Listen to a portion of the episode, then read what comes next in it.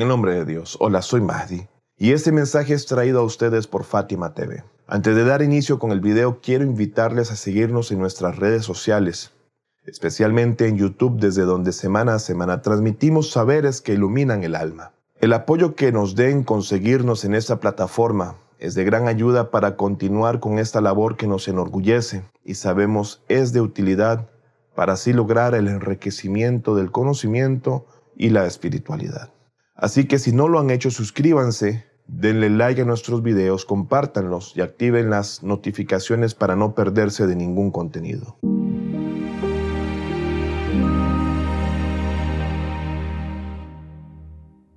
Muchas veces tal vez hemos oído o leído sobre la epopeya del imam Hussein, compañeros y familia.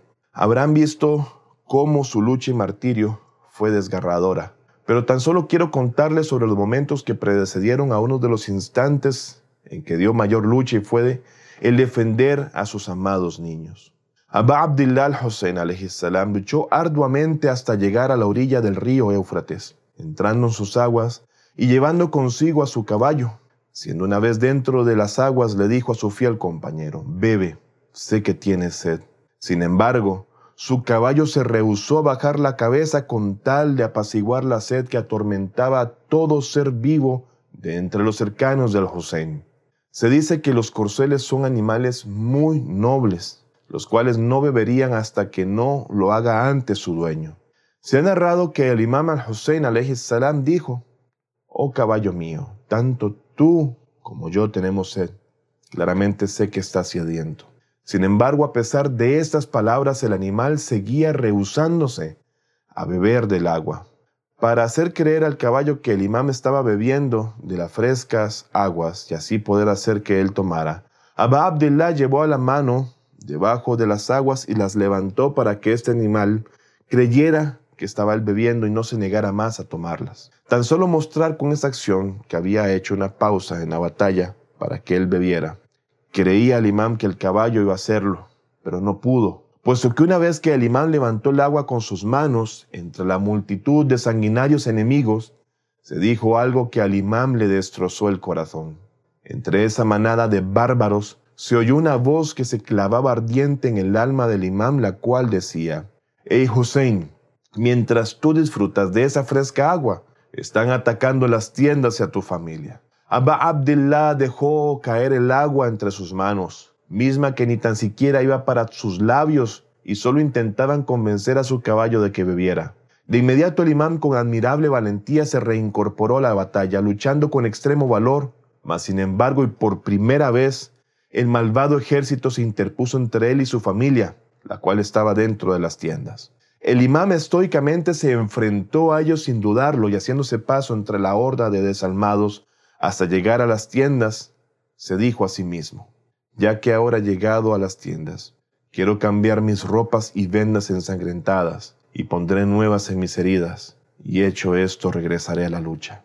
Sin embargo, esos despiadados y sanguinarios asesinos atacaron a nuestro imam Hussein como lo que siempre fueron, cobardes, sin tregua alguna. La ilaha illallah. El maldito Omar ibn Sa'ad la quien fuese el comandante del ejército de Yazid, dijo a su gente, arrojen flechas sobre el imán mientras éste esté ocupado con su familia dentro de las tiendas, puesto que si regresa de nuevo afuera, con seguridad habrá recobrado aliento y nos atacará a todos. En eso varios de miles de tiradores entre la manada de perros sedientos de sangre apuntaron al cielo en un ángulo calculado y comenzaron a disparar directo encima de las tiendas, cuya única defensa entre su interior y el exterior eran telas, siendo que toda la familia del imam Hussein y la del profeta del Islam estaban dentro, incluyendo mujeres y niños. El imam Hussein salió y dijo algo al enemigo. Cobardes, disparadme a mí, disparadme, deténganse, ¿por qué lo hacen en contra de los niños? Mientras esto sucedía dentro de las tiendas, los niños y niñas gritaban y lloraban de espantoso dolor del momento que vivían y llenos de natural terror, veían cómo una danza de venir e ir entre las tiendas lograban salvarse del brutal ataque, siendo que los piecitos de los niños tropezaban con las cuerdas que sostenían las tiendas, y ellos ante tal alboroto caían al piso sin más remedio que lastimarse. En medio de tan dantesco momento, el cuerpo del imam, el cual estaba como un puercoespín de tantas flechas clavadas en su piel, colapsó, pero ni en un solo momento dejó de luchar admirablemente y ante dantesco escenario, todos comenzaron a llorar.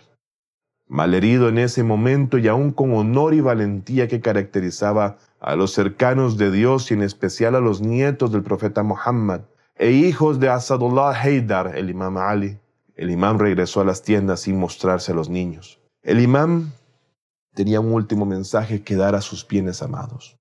Por lo tanto, hizo desde lo alto de su caballo para no causar mayor impresión a los niños sobre su dolorosa, condición, diciendo, Oh mi amado Ahlul Bayt, oh amada gente de mi casa, mujeres, niños y niñas, pequeños, les esperan tragedias grandes y calamidades gigantescas. Tengan paciencia, no se inquieten, no se quejen. La victoria de ustedes. El enemigo será derrotado y destruido. Aguanten tan solo un poco más. Esto solo durará unos cuantos días. No digan nada a nadie que menoscabe su dignidad.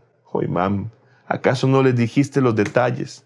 ¿Qué no debían hacer? ¿Qué no debían haber hecho para mantener su dignidad ellos? El imam Zain al-Abidin, el único varón sobreviviente de Karbala, narró lo siguiente.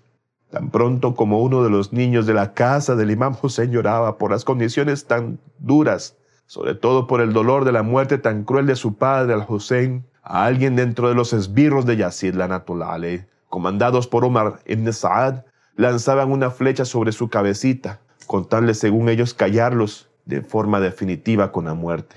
Como si hubiesen sido todas esas flechas que rompieron sus cariñecitos inocentes, algo o una forma de cobrar un crimen que nunca cometieron, tal como sucede ahora en muchas partes del mundo. Llora tú, espectador o espectadora. ¿Alguna vez te has visto con la necesidad de reprimir tu llanto por miedo a ser golpeado o por miedo a la muerte misma?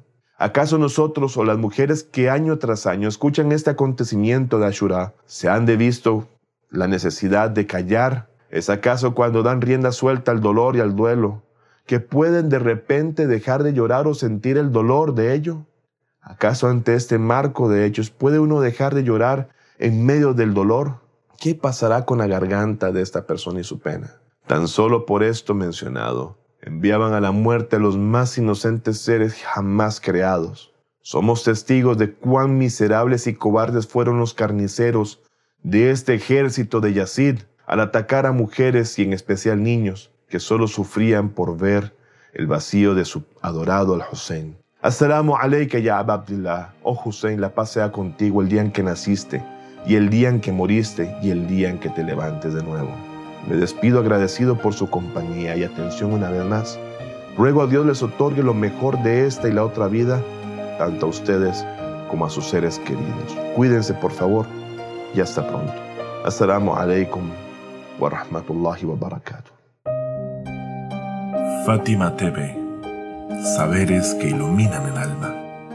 Síguenos en youtube.com slash Fátima TV o en nuestro sitio web fatimatv.es.